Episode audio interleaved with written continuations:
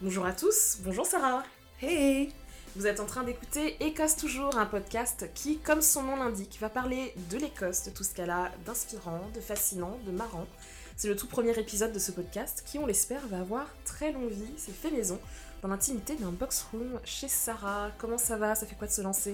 Bah, C'est la voix un peu tremblante qu'on se lance dans ce premier épisode du podcast Écosse Toujours. Nous avons nos micros tout neufs, nos bonnettes toutes douces et toute notre énergie. Vos commentaires nous seront très utiles à rendre les prochains épisodes encore meilleurs, alors n'hésitez pas à nous écrire sur écossetoujours.podcast.gmail.com Tu nous expliques un peu de quoi on va parler aujourd'hui? Mais oui, alors au menu aujourd'hui, nous avons des chroniques expérimentales, on verra bien à l'applaudimètre si on les garde, donc n'hésitez pas à balancer vos commentaires. Et on va aborder un, un grand grand sujet autour d'un mot très simple, référendum. Référendums même, avec un S, puisqu'en Écosse, il se conjugue au pluriel. En 2014, les habitants de l'Écosse se prononcent sur l'indépendance du pays et préfèrent rester au sein du Royaume-Uni. 55% contre, 45% pour. Mais ça, c'était avant, avant le Brexit. Douloureuse expérience démocratique en juin 2016, où l'Écosse, pro-UE à 62%, se voit prendre son passeport par une Angleterre dominée par les pro-Brexit. Mais avant de s'engager dans tout ça, la rubrique du jour. Euh, bonjour et merci. Our strength is our difference. Dinny fear it. Dinny caw canny. Bon, bah, comme c'est le premier podcast, on s'est dit que vous voudriez savoir qui vous mettez dans vos oreilles. Donc on va se prêter à un rapide jeu de questions. Alors, à ça, est-ce que tu es plutôt Flower of Scotland ou Scotland the Brave? Flower of Scotland. Ta rencontre avec l'Écosse, c'était où et c'était quand? C'était en 2010 pour mon année Erasmus euh, à l'université d'Édimbourg.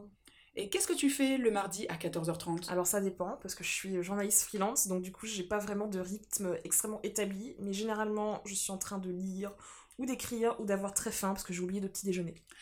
Et le truc français qui te manque, à vous, c'est quoi?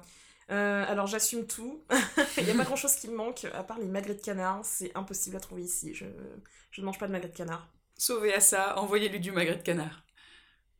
Euh, toi Sarah, euh, ton haggis, tu le bous ou tu le mets au four? Eh bien, je le boue et je l'accompagne de purée de panais et de purée de pommes de terre. Est-ce qu'on peut appeler du pain sans croûte du vrai pain à ton avis? Absolument pas, je m'oppose. Ton fromage écossais préféré? Écoute, c'est le cheddar, le cheddar de l'île d'Aran, mais j'aime aussi beaucoup le crowdy. Ta personnalité écossaise préférée? En ce moment, c'est Victor et Jack, les deux papis glasvégiens de la série Still Game. Édimbourg ou Glasgow? Ah, je peux pas choisir. J'habite à Édimbourg, mais je vais très souvent à Glasgow, match nul. Ton groupe écossais préféré? Alors en ce moment, euh, je vous conseille d'écouter Elephant Sessions parce qu'ils vont sortir un nouvel album cette année. Sinon, j'aime aussi beaucoup Karine Polvart et des groupes un peu plus traditionnels euh, comme par exemple Scarivore ou encore Skipinish. Écosse toujours, tu m'intéresses. Alors, vous venez en Écosse en mars ou en avril? Grand bien vous en a pris. Voici quelques idées de choses à faire à Édimbourg ou à Glasgow. Donc à Glasgow, pour commencer, faisons un stop à la galerie Kelvin Grove qui se trouve dans l'ouest de la ville. En plus d'être un endroit génial toute l'année, en ce moment il y a deux trucs vraiment vraiment sympas à faire. Alors le premier c'est d'aller rendre visite à DP. Qui est DP C'est un gentil diplodocus. Il a été découvert dans le Wyoming aux États-Unis en 1898. Et euh, c'était d'ailleurs à ce moment-là le tout premier squelette de diplodocus qui a été découvert. Alors, comme le vrai squelette est bien sûr conservé avec précaution, on a fait en fait un moulage qui est présenté au, musée d'histoire naturelle de Londres depuis 1905. Et depuis l'année dernière, DP est en tournée. Dans tout le Royaume-Uni, il passe quelques mois dans quelques musées euh, intéressants du pays. Et Glasgow euh, a eu sa chance et l'accueille du coup jusqu'à début mai. Donc après avoir fait la connaissance de DP, restez à Kelvin Grove et allez faire un, petit tour au sous-sol du musée. C'est là qu'on va pouvoir admirer de très rares croquis de la main de Léonard de Vinci. Alors c'est un peu la même histoire. euh, les collections royales de Londres ont divisé 144 dessins très rares en 12, en- 12 enveloppes, pardon, et ils ont donc envoyé ces enveloppes dans 12 musées différents du Royaume-Uni. Alors, quelle est l'occasion? C'est tout simplement, euh, c'est pour célébrer les 500 ans euh, de, l'anniversaire de la mort du génie. Donc voilà, Léonard, vraiment, tu nous manques si tu nous entends, big up. C'est très très émouvant de voir ces dessins qui sont parfois gommés, parfois inachevés, et aussi assez intrigant. Ça m'a surpris de voir que sur certains de ces croquis, Léonard de Vinci s'amusait à écrire de droite à gauche. En gros, à l'envers. Donc, n'hésitez pas à y aller et à essayer de décrypter ces messages ces deux expositions sont gratuites et seront ouvertes jusqu'au 6 mai, donc dépêchez-vous. Et pour ceux qui passent à Édimbourg? Alors, si vous êtes dans le coin euh, à Édimbourg entre le 6 et le 20 21 avril, je vous recommande très chaudement euh, le Edinburgh Science Festival, qui est le festival des sciences de la ville. C'est euh, personnellement c'est un de mes festivals préférés à Édimbourg. Et alors c'est pas du tout réservé aux geeks, il y a vraiment des ateliers et des conférences pour tout le monde et des expos vraiment super. Alors cette année par exemple, il y a pas mal d'événements et d'ateliers euh, qui posent la question du rôle des femmes dans les sciences, super intéressant. Et l'autre thé- thématique euh, qui, qui, moi, me brancherait, c'est tout ce qui est lié à la gastronomie. Cette année, c'est assez mis à l'honneur. Bien sûr, les enfants ne sont pas en reste parce qu'il y a vraiment beaucoup d'ateliers euh, euh, vraiment sympas, parfois gratuits également. Je vous invite à regarder le site du Festival des sciences d'Édimbourg pour en savoir plus. Merci pour ces suggestions, Sarah. Écosse toujours. Tu m'intéresses On vit dans une partie du Royaume-Uni qui n'a pas eu un, mais deux référendums en l'espace de deux ans. Le premier sur l'indépendance de l'Écosse a eu lieu en septembre 2014, il y a déjà cinq ans. On pensait que la question posée le serait une bonne fois pour toutes, et puis le référendum sur l'appartenance du Royaume-Uni à l'Union Européenne en juin 2016 a tout remis sur le tapis. Trois ans plus tard, c'est toujours un grand flou artistique. On est à quelques semaines du Brexit, prévu le 29 mars 2019. Et bien malin celui qui pourra dire ce qui va se passer. Du coup, forcément, en Écosse, la question de l'indépendance se pose à nouveau, comme la question de savoir si le Brexit vaut vraiment le coup, et s'il ne faudrait pas demander aux électeurs, vraiment, vous êtes sûr? Sarah, tu te souviens de ces deux référendums, de l'ambiance? Tu étais déjà à Édimbourg à ce moment-là? Alors, au moment du référendum sur l'indépendance de l'Écosse, je n'habitais pas encore en Écosse. Par contre, j'ai voyagé en Écosse quelques jours après. Euh, le, ce, fameux vote euh, en 2014. Alors à Édimbourg, je me souviens de pas grand-chose, mais par contre, euh, je suis allée dans le nord du pays où j'ai vraiment vu beaucoup beaucoup de drapeaux yes, des drapeaux écossais également.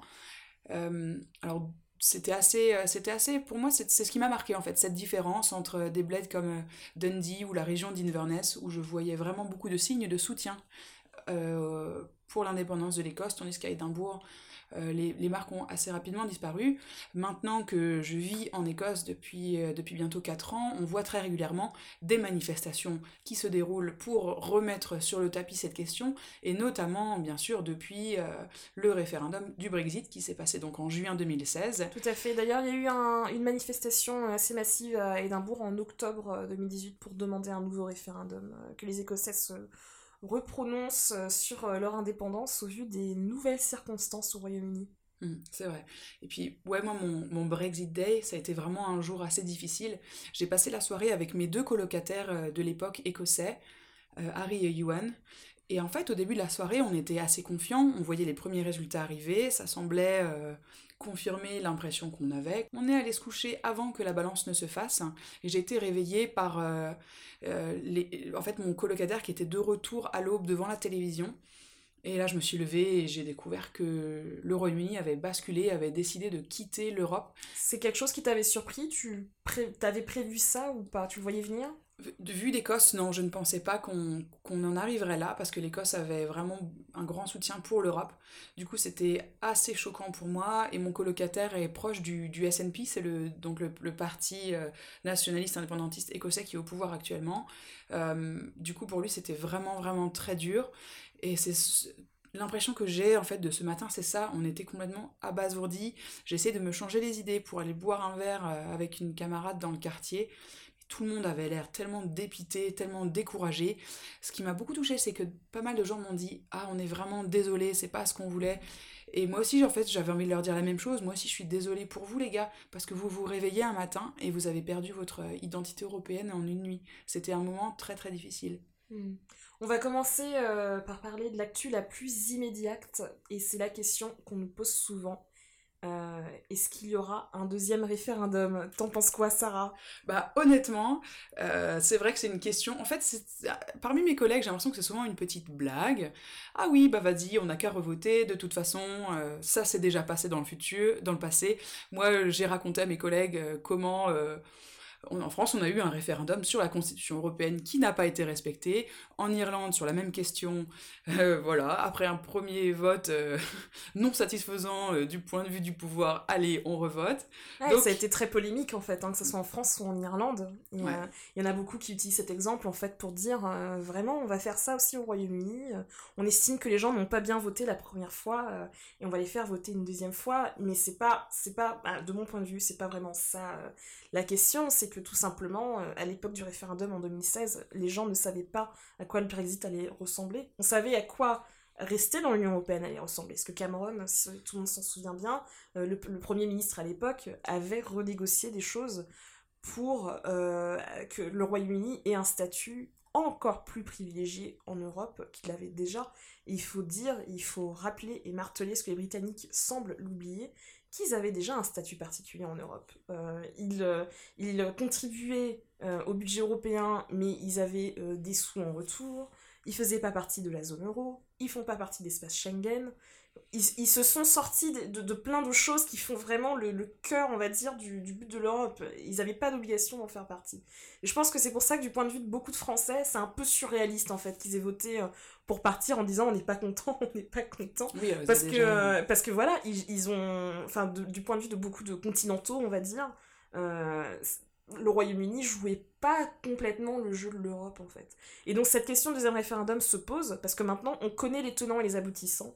On sait que beaucoup de choses qui ont été racontées dans la, campagne étaient d'énormes mensonges. Euh, on sait maintenant que sortir de l'Union Européenne, ça veut dire ça, ça et ça. Et il y a beaucoup de gens qui disent, bah maintenant qu'on est informé, est-ce qu'il vaut quand même pas mieux qu'on confirme ce qui s'est passé en 2016, donc à savoir le fait qu'on sorte de l'UE, ou qu'on dise, ben finalement, euh, c'était peut-être pas une super idée, on ressent déjà quelques effets du Brexit, c'est pas méga positif, et finalement, est-ce qu'on annulait tout? Il y en a beaucoup qui disent est-ce qu'on est qu'on revient? Mais en fait, ils sont jamais partis. Ils sont toujours dans l'UE en fait maintenant. La sortie, c'est le 29 mars 2019. Et quel, serait qu'est-ce qu'il nous faudrait en fait pour accéder à un tel vote de qui est-ce qui peut décider ça? Ben, les parlementaires euh, à la Chambre des communes. Le problème, c'est que là, à la Chambre des communes, on est dans une dans une énorme impasse parce qu'il y a de majorité pour aucune solution globalement. Il euh, y a une minorité qui veut un people's vote. Ce deuxième référendum est souvent appelé people's vote parce qu'en termes de communication, c'est passe quand même mieux de dire euh, on laisse le peuple s'exprimer plutôt que de dire euh, on rejoue le match. Ça fait un peu mauvais perdant. Donc voilà. Il n'y a pas de majorité pour ce people's vote. Il n'y a pas de majorité pour repousser le Brexit parce que c'est une solution aussi. Hein. les, Britanniques pourraient demander à l'UE de dire, enfin de demander à l'UE de, de repousser la date en fait jusqu'à pourquoi pas la fin de l'année il n'y a pas de majorité pour ça, il n'y a pas de majorité pour sortir, euh, faire un hard Brexit, donc vraiment sortir à la dure, hein. donc 29 euh, mars minuit, euh, pouf, frontière, vraiment à la méga dure.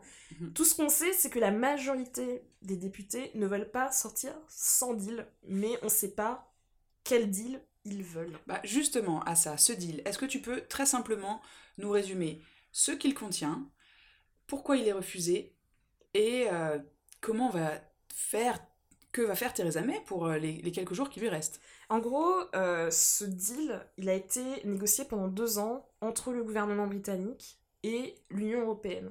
C'est un accord de retrait, en anglais c'est withdrawal deal, c'est-à-dire qu'en gros il règle les procédures de la séparation en fait. Qu'est-ce qui se passe, etc., la garde des enfants, euh, qui garde le tourne-disque, enfin vraiment, c'est des choses enfin, un peu basiques mais très importantes sur comment on sort. Le premier problème de ce withdrawal deal, c'est que il, euh, il, ne donne aucune certitude sur qu'est-ce qui se passe après la sortie, en fait. On sait en gros avec ce deal ce qui va se passer du 29 mars au 31 décembre 2020, parce que c'est la période de transition de sortie. C'est pour ça que tout le monde veut... Enfin, tout le monde. En tout cas, les entreprises veulent de ce deal. C'est parce qu'en gros, ça leur donne quand même une certitude sur, on va dire, un an et demi. Et c'est pas euh, le saut par-dessus la falaise, en fait. Souvent, euh, les, les, gens qui parlent du no deal parlent de ça, c'est the cliff edge c'était au bord de la falaise, tu sautes et tu vois ce qui se passe. C'est quand même pas super euh, euh, rassurant pour euh, les entreprises et même pour les individus, pour nous, qui sommes ici, qui sommes des ressortissants des immigrés européens, c'est un énorme stress de ne pas savoir comment on va être traité après cette période de transition. On reviendra d'ailleurs à la fin de ce débat sur le sort des expatriés, des candidats à l'expatriation et aussi juste des voyageurs qui vont venir au Royaume-Uni prochainement. Mais juste pour continuer, l'Écosse dans tout ça, qu'est-ce qui va lui arriver? Eh bien, ce qui va lui arriver, c'est que euh, pour le moment, comme elle fait partie du Royaume-Uni, euh, il va bien falloir qu'elle suive la marche qui est décidée par Londres. Quoi. Il y a pas, euh, là, malheureusement, Édimbourg n'a pas son mot à dire par, rapport, à, par rapport à ce deal négocié par Theresa May. Et d'ailleurs, la position du, parti au pouvoir, le SNP, c'est que ce deal, en fait, est, à jeter, tout simplement, mhm. parce que, encore une fois, pas de certitude sur ce qui va se passer après. le, le, problème à mon avis, insoluble de l'Irlande du Nord. Euh, si vous avez un peu suivi, en gros, le, le, but premier de ce withdrawal deal, c'est de régler le problème de la frontière physique que le Royaume-Uni a avec l'Union Européenne, et qui est donc la frontière entre la République d'Irlande, qui est dans la zone euro, qui est dans l'Union Européenne, etc., et l'Irlande du Nord, qui fait partie du Royaume-Uni. Et cette frontière est immensément importante parce qu'elle a été au cœur euh, des, euh, de la guerre civile d'Irlande du Nord qui s'est terminée il y a 20 ans, 21 ans. 97, c'est très très très récent. Et le problème, c'est que si on refait une frontière, on a peur que ça reflambe. Mais en même temps, si on autorise l'Irlande du Nord à rester plus ou moins sous juridiction européenne, c'est ce que le Withdrawal Deal propose, euh, l'Écosse va se dire, ben écoutez, ben nous aussi, il hein, n'y a pas de raison, on a voté pour rester dans l'UE, tout comme l'Irlande du Nord, pourquoi nous aussi on n'aurait pas un régime différent? Donc ce que, ce que les opposants, notamment dans le parti Theresa May, reprochent à ce Withdrawal Deal, c'est que finalement ça va finir par casser le Royaume-Uni en fait ils ont vraiment très très peur de ça. C'est vrai que ça fait, euh, ça, fait très peur à énormément de, gens en fait. Ils ont l'impression que quelque part ils vont perdre leur pays. Je sais pas si ça va se passer. Je ne sais pas si l'Irlande du Nord va finir par se dire euh, ben oui, si c'est comme ça, nous on va peut-être réfléchir à se réunir avec la République d'Irlande. Est-ce euh, est-ce qu'il y aura un deuxième référendum d'indépendance de l'Écosse là tout de suite maintenant? On sait pas vraiment ce qui va se passer. En tout cas, Nicola Sturgeon, qui est la première ministre, euh, est vraiment partout en ce moment et elle explique vraiment avec beaucoup de véhémence son opposition euh, au projet de Theresa May. Tout à fait, et elle le répète partout où elle va. Elle a, fait quand même pas mal de tournées euh, diplomatiques pour inaugurer en fait des, des, bureaux du gouvernement écossais dans, dans, plusieurs endroits du monde. Donc là, il y en a un au Canada qui a ouvert, il y en a un qui a ouvert à Paris il n'y a pas très longtemps. Euh, et du coup, à chaque fois, elle est partie en disant Bah écoutez, l'Écosse, ça va nulle part, elle est toujours là, open for business, on accueille les gens, on vous envoie des gens. Enfin, y a des... on a intérêt en fait à ce que ces échanges fonctionnent et on veut pas laisser le Brexit, encore une fois, que l'Écosse n'a pas décidé. On veut pas laisser le Brexit se mettre entre nous et nos partenaires euh, internationaux en fait.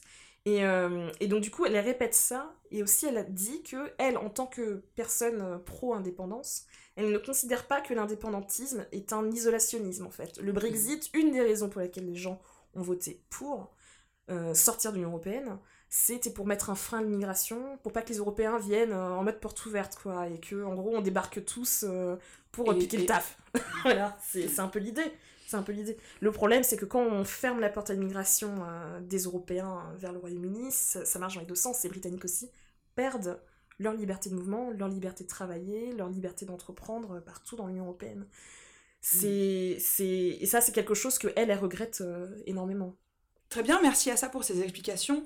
Aujourd'hui, euh, nous enregistrons ce podcast à la fin du mois de février 2019.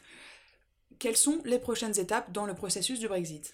Alors, prochaines étapes, comme je disais, la deadline euh, pour sortir, c'est normalement le 29 mars 2019. C'est dans quelques semaines seulement.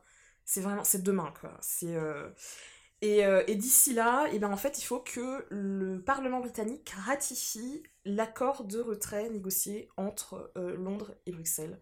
C'est pas fait du tout, du tout, du tout. Theresa May a déjà perdu le vote pour le ratifier une première fois en janvier, massivement en plus. Vraiment, il y a une opposition, mais démentielle, contre ce deal, dans son parti, et puis forcément l'opposition. Mais tous les partis sont très honnêtement extrêmement divisés sur la question euh, de comment il faut gérer tout ça en fait. Entre ceux qui veulent un people's vote, ceux qui veulent sortir à la dure, ceux qui veulent euh, une solution où ils restent dans l'espace économique européen, etc. Bon. En tout cas, il va y avoir une série de votes. Normalement, il y en a un à la toute fin du mois, où en gros ce qui va se passer, c'est que Theresa May va venir avec une motion. Les députés vont poser des amendements Et en fait, ces amendements, ça sera pour dire ce qu'elle doit faire après. Et les députés vont voter sur chaque amendement. Il y en a un qui est très attendu, qui a déjà été déposé une première fois, mais qui, a, qui a échoué qui est l'amendement de Yvette Cooper, qui est une députée euh, travailliste et qui, elle, en fait, dit si on n'a pas de deal avant telle date, donc genre mi-mars, ce qui est quand même vraiment pas longtemps avant la sortie, s'il n'y a pas de deal avant ça, la, première ministre sera obligée de demander à repousser le Brexit en fait à l'Union mmh. européenne. Parce qu'en mmh. fait, le Royaume-Uni peut pas le décider de son côté, il faut que l'UE dise euh, ben oui ou non en fait. Et l'UE pourrait très bien dire ben écoutez, vous voulez qu'on repousse pourquoi? Clairement, vous n'allez rien faire de différent, on repousse rien du tout et, euh, ils vont sortir euh, à la dure. Donc en fait, le, truc, c'est que les Britanniques, je pense, ont sous-estimé à quel point l'Union européenne pourrait être solide et inflexible et se battre bec et ongle pour défendre ses intérêts. Ils pensaient vraiment qu'ils allaient pouvoir, on va dire, soudoyer tel ou tel État membre pour qu'ils puissent, je sais pas moi, continuer à vendre ses voitures hein, au Royaume-Uni.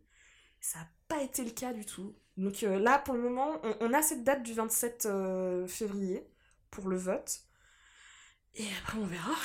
En gros, on n'est pas sorti de l'auberge. Ah non, non, on n'est pas sorti de l'auberge du tout. C'est flou artistique, euh, mais échelle, euh, échelle euh, gigantesque, quoi. Eh ben, merci beaucoup à ça, c'était super intéressant. on ne sait pas ce qui va se passer, mais en tout cas, Assa va nous expliquer et va vraiment clarifier la situation. Merci beaucoup au nom de tous les auditeurs. Enfin, lorsque nous avions annoncé le sujet de notre podcast, beaucoup d'entre vous nous ont posé des questions sur les réseaux sociaux. Euh, la majeure partie des questions en fait portaient sur le sort réservé aux Européens, euh, soit déjà installés au Royaume-Uni, soit euh, voulant venir vivre au Royaume-Uni, et enfin, bien sûr, pour ceux qui veulent simplement venir en vacances, qu'est-ce qui va changer? Alors à ça, tu vas nous expliquer un peu ce que les résidents européens d'aujourd'hui qui vivent au Royaume-Uni ou qui arriveront avant le 29 mars vont pouvoir faire, et puis ensuite on parlera des futurs expatriés et des voyageurs. Alors, euh, petite précision euh, qu'il faut faire, hein, évidemment, ça paraît idiot, mais dire que le, Royaume-Uni n'est pas encore sorti de l'Union Européenne, il est encore dans l'Union Européenne. Donc jusqu'au 29 mars, en gros, liberté de venir, euh, de s'installer, etc. La question qui se pose, c'est pour après le 29 mars, qui est pas de deal, c'est-à-dire sortir à la dure, voilà, comme ça du jour au lendemain, ou qui a un deal, auquel cas il y aura une période de transition qui s'étendra du 29 mars 2019 au 31 décembre 2020. Pour tous les Européens euh, qui sont là euh, avant la date du Brexit, euh, deal ou no deal, globalement, ça sera la même chose. On devra candidater pour ce qui est appelé le settled status, donc si vous êtes là depuis moins de 5 ans, il y aura un pre-settled status qui devrait être confirmé plus tard. Si vous êtes là depuis plus de 5 ans, vous avez le settled status, point barre, à condition évidemment que vous pouvez le prouver, mais en gros, euh, dans la procédure qui se fait euh, en ligne, euh, qui sera ouverte à partir du 29 mars, tous les documents que vous devrez, que vous devrez apporter et montrer en fait aux autorités britanniques seront listés, donc il y aura beaucoup plus d'informations, hein. non pas si longtemps, mais je crois qu'il y a déjà pas mal de choses sur le site du gouvernement britannique, on vous mettra quelques liens si ça vous intéresse. Et ouais, d'ailleurs, ce qui est intéressant, c'est qu'il y a déjà une version bêta de ce système qui fonctionne. quand on écoute le gouvernement, ce qu'on nous dit, c'est que non, mais ce n'est pas une sélection, on va le donner à tout le monde, n'ayez pas peur, n'ayez pas peur, n'ayez pas peur. Et de l'autre, on entend des témoignages euh, de résidents européens qui expliquent que même s'ils sont euh, là depuis euh, des décennies, qu'ils ont des enfants, des maisons, des entreprises dans ce pays, certains d'entre eux ont rencontré beaucoup de problèmes pour obtenir leur, leur statut. Si vous voulez en savoir plus, nous vous conseillons de suivre l'association de Free Millions, qui représente les droits des Européens vivant au Royaume-Uni. C'est très très, très très instructif. Tout à fait. Et il y a aussi euh, pas mal de dysfonctionnements euh, techniques pour le moment. C'est pour ça que nous, à titre personnel, on va attendre un tout petit peu euh, avant de se lancer dans la procédure en fait. Mais la seule bonne nouvelle dans tout ça, c'est qu'à la base, elle était censée être payante. Je crois que ça devait coûter 65 livres par adulte. Et finalement, Theresa May, à force de, on va dire, de, de, de, lobbying et de pression des groupes, euh, enfin de citoyens en fait, hein, européens, mais aussi de divers gouvernements, dont le gouvernement écossais, Theresa May a décidé de rendre la procédure gratuite. Très bien. Alors, bah du coup, qu'est-ce qui se passe si on a envie de déménager au Royaume-Uni après la date fatidique du Brexit, qui est encore aujourd'hui au 29 mars? Alors, il va y avoir deux solutions. Euh, soit nous sortons de l'Europe avec un deal, donc un accord. Dans ce cas-là, euh, l'accès au Royaume-Uni pour, euh, y vivre sera possible jusqu'à au moins la fin de la période de transition sous les mêmes conditions, c'est-à-dire qu'on peut venir s'installer, trouver un travail, trouver un logement, ouvrir un compte en banque et à terme candidater au même settled status que Assa vous a expliqué tout à l'heure. Il est probable, selon le gouvernement, qu'un système d'enregistrement soit mis en place pour ces nouvelles arrivées d'après euh, le 29 mars. En cas de no deal, euh, le gouvernement a déjà annoncé que euh, les Européens auront le droit d'avoir une résidence, on va dire en fait un long séjour de trois mois autorisé, sans faire de démarches particulières et sans frais. Cependant, à l'issue de ces trois mois, les personnes souhaitant rester au Royaume-Uni devront remplir un dossier pour une autre procédure qui s'appelle le European Temporary Leave to Remain, un nom très bizarre. Ouais, Leave to Remain, sérieusement quoi. Je pense que c'est juste une petite blague interne. Euh, voilà, donc euh, en fait ce sera donc une procédure de demande de visa. Nous n'avons pour le moment aucune information sur les conditions euh, d'accès à ce visa ainsi que sur son prix. Donc on attendra un petit peu et on vous donnera des nouvelles plus tard. Ce qui est sûr, c'est qu'au 1er janvier 2021, le Royaume-Uni va mettre en place un plan d'immigration qui s'appelle le Skilled Base Plan, qui se base en fait sur les compétences et on explique que les pays européens euh, auront en fait euh, la même règle que les pays du monde entier. Euh, les règles cependant ne sont pas encore établies, nous ne connaissons pas les quotas et nous ne connaissons pas les conditions d'accès, ainsi que les droits réservés aux titulaires de ce visa un peu spécial. On en reparlera plus tard. Il y aura énormément de débats sur ces conditions-là, justement, parce que vous le savez peut-être, il y a quand même beaucoup de ressortissants européens euh, notamment dans les services publics. On pense à la NHS, ce système de santé euh, britannique, où euh, beaucoup de médecins, d'infirmiers, d'aides-soignants, etc., de personnel qui, qui, sont venus de partout dans l'Union européenne et qui peut-être auront un, on va dire, statut, un, statut menacé si les règles qui sont appliquées en 2021, à partir de 2021, sont, sont trop strictes. C'est vraiment c'est une question extrêmement brûlante ici. Et à ça, si ma maman veut venir en vacances en Écosse, Comment elle doit faire? Bah, y a pas de souci, elle est bienvenue quand elle veut. non, mais c'est vraiment, c'est aussi une peur hein, que qu'ont beaucoup de gens euh, à partir du, du, 29 mars, hein, qui se disent, oulala, là là, ça va devenir affreusement compliqué de, de venir euh, au Royaume-Uni et en Écosse. A priori, enfin, je veux dire, à part, euh, enfin, vraiment, tremblement de terre et je ne sais pas moi, le Royaume-Uni qui dérive vers, vers la calotte glaciaire, je, voilà, il y aura pas de souci. Euh, vous pourrez voyager avec votre carte d'identité, avec votre passeport, pourvu qu'il soit valide. Euh, en cas de deal, c'est les mêmes conditions que maintenant, jusqu'au 31 décembre 2020. Donc, no worries, pas de panique. Mm. En cas de no deal, par contre, la question se posera, mais pas tout de suite, pas tout de suite. Jusqu'au 31 décembre 2020, même conditions que maintenant. Passeport, carte d'identité, le tout est d'avoir en fait des papiers d'identité à jour. Après le 31 décembre 2020, bah pareil, ça n'a pas encore été décidé. On verra bien ce qui se dira, mais bon, on imagine quand même très mal, euh, dans un pays où il y a autant de tourisme, que les règles deviennent euh, suffisamment euh, strictes pour dissuader les gens de venir. Donc bon, a priori, vous aurez un passeport, il n'y aura pas de souci pour, pour venir voir les beautés de l'Écosse. Voilà, donc c'est le mot de la fin. Quoi qu'il arrive du Brexit, l'Écosse reste accueillante. L'Écosse reste un pays fantastique à découvrir, que l'on soit un voyageur ou un candidat à l'expatriation. Donc en amour, venez. Devinette sonore, devinette sonore, où est-ce qu'on en est? Alors, avant de se quitter, on vous donne de quoi patienter jusqu'au prochain épisode, la devinette sonore. Comme à la fin de Carambolage sur Arte, mais en version audio bien sûr. On vous passe un son, à vous de nous dire si ce son a été enregistré en France ou en Écosse. Ah ah Mystère Est-ce que ça va être difficile ou pas? Y aura-t-il des pièges ou pas? Faites-nous confiance. Et si vous trouvez la bonne réponse, qu'est-ce qui se passe? Ah, euh, on verra. Si vous êtes sage, euh, on vous réservera peut-être des surprises.